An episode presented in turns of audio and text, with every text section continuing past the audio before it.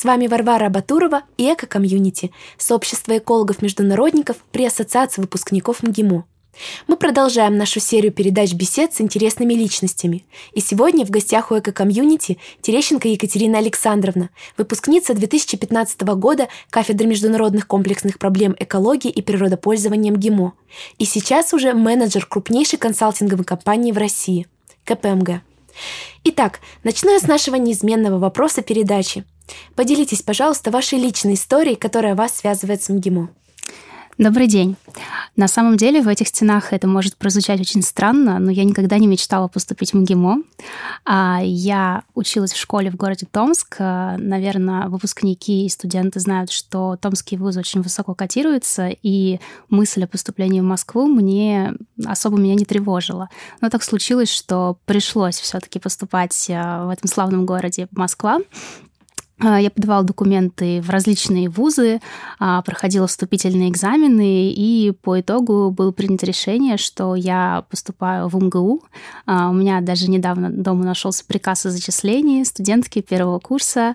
Я сдала все оригиналы документов благополучно и уехала отдыхать. Через какое-то время раздался звонок с приглашением все-таки пойти учиться именно на новую кафедру МГИМО.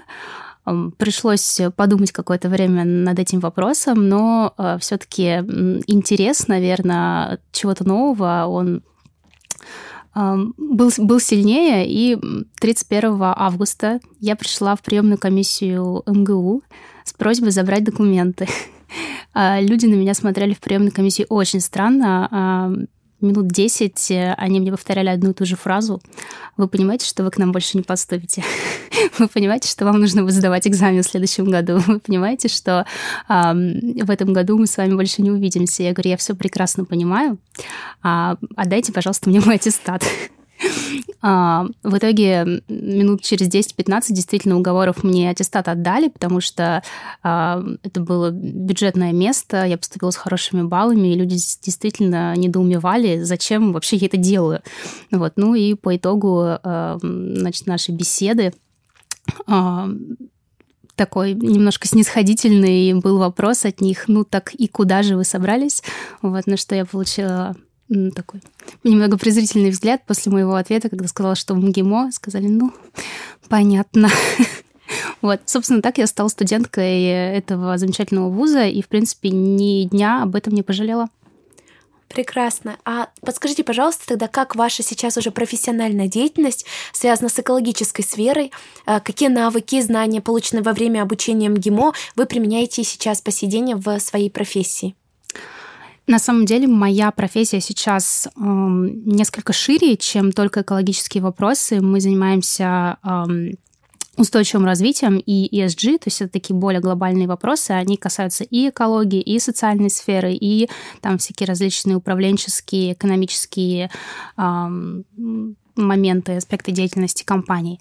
Вот, соответственно, если мы говорим про непосредственно направление экологии, очень много есть разных э, разных запросов от наших а, компаний-клиентов, которые мы помогаем им решать. В том числе сейчас очень актуальная тема, она не совсем моя, но мои коллеги этим очень плотно занимаются. Это выбросы парниковых газов, это климатические стратегии, это а, учет и аудит вот этих парниковых газов, и, соответственно, а, очень востребованы специалисты, которые могут именно вести учет и хорошо владеют вот такими аналитическими навыками работы с цифрами.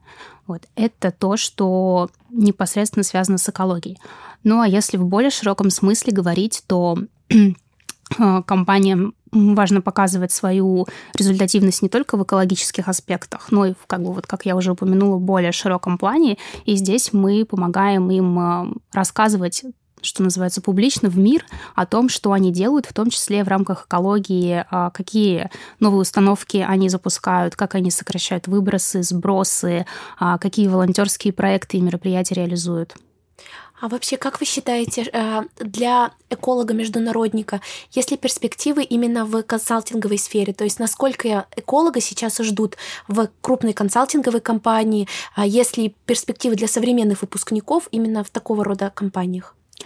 Э, я считаю, что такого рода компании, они, это очень хороший старт для карьеры, а, потому что в принципе, когда ты приходишь работать в консалтинг, ты должен быть готов к тому, что тебя будет ожидать э, широкий спектр задач, и, наверное, не стоит концентрироваться только на каком-то одном узком вопросе. То есть нужно быть очень гибким, а, нужно быть готовым э, что-то параллельно узнавать, изучать, э, что-то читать, слушать коллег и так далее. Соответственно, если если такие желания у абитуриентов есть, то это, безусловно, студентов. Если у студентов есть такие желания, то, безусловно, консалтинг — это хорошая площадка, а, и на ней можно очень-очень хорошо развиваться.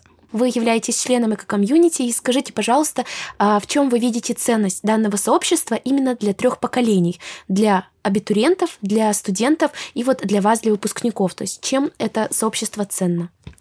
На самом деле, эм, из моих э, каких-то личных наблюдений, мне кажется, что э, сейчас эм, очень популярна стала в целом э, тема сообществ, каких-то клубов, объединенных людей по интересам. Возможно, ситуация в мире, да, вот не будем упоминать, какая поспособствовала этой истории.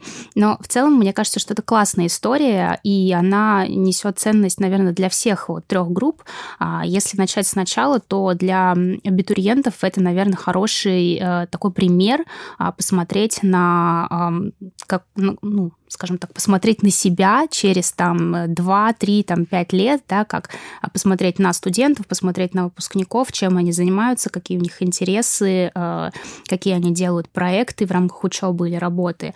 А, и на самом деле, когда ты поступаешь в университет, тебе там 16-18 лет, и это очень важно видеть немножечко с другой стороны, потому что не всегда удается не всегда удается увидеть э, то, что тебя ждет в будущем. Вот. И такая, такая картинка, она очень важна. Для студентов, э, я думаю, что это, в принципе, интересный э, такой формат.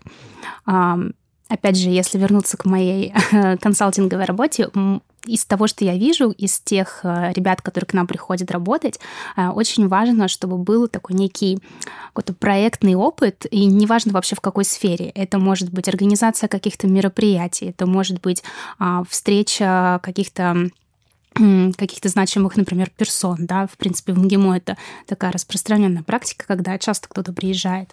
А, и я думаю, что в рамках комьюнити а, реализуются различные проекты, и вовлечение студентов в такие проекты это очень важно, потому что это дает а, не сколько такой какой-то узкоспециализированный профессиональный опыт, сколько навыки какие-то организаторские, это развивает soft skills, коммуникации, и вот это, это очень круто. Кроме того, для студентов еще хороший value — это общение с, уже с выпускниками, а, потому что в общем-то, те, кто выпустился и э, занимается именно этим направлением, они могут а, что-то подсказать в каком-то профессиональном развитии, могут, в принципе, посодействовать организацию какой-то практики и стажировки. И э, не всегда это просто э, самому сделать. Вот. В принципе, все возможно, но если есть люди, которые могут с этим помочь, я считаю, что этим нужно обязательно пользоваться. А, для уже выпускников это хорошая история про нетворкинг.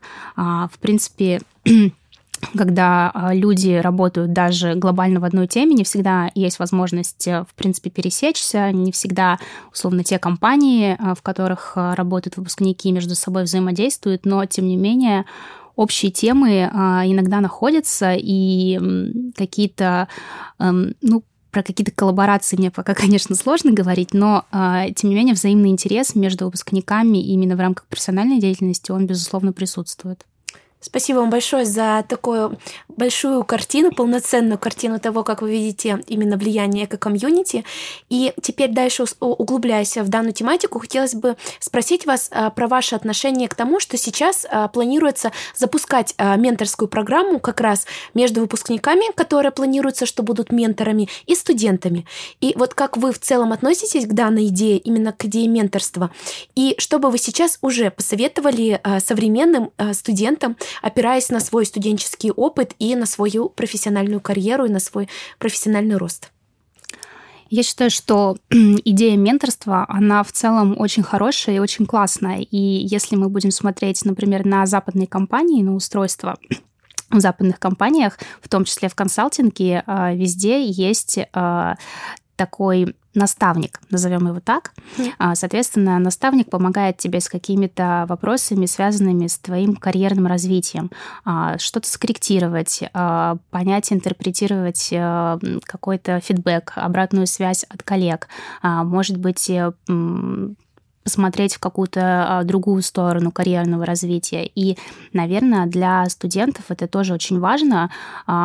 Я лично сама никогда не сталкивалась с менторской программой вне своей работы, вот, но я, например, вижу, что э, у меня уже есть э, на работе мои, э, ну, скажем так, подопечные, вот, с которыми мы обсуждаем э, различные вопросы, и э, когда человек только начинает свое развитие, свою карьеру, свой карьерный путь, э, для него важно, чтобы был кто-то, э, кто ему подскажет, э, может быть, направит.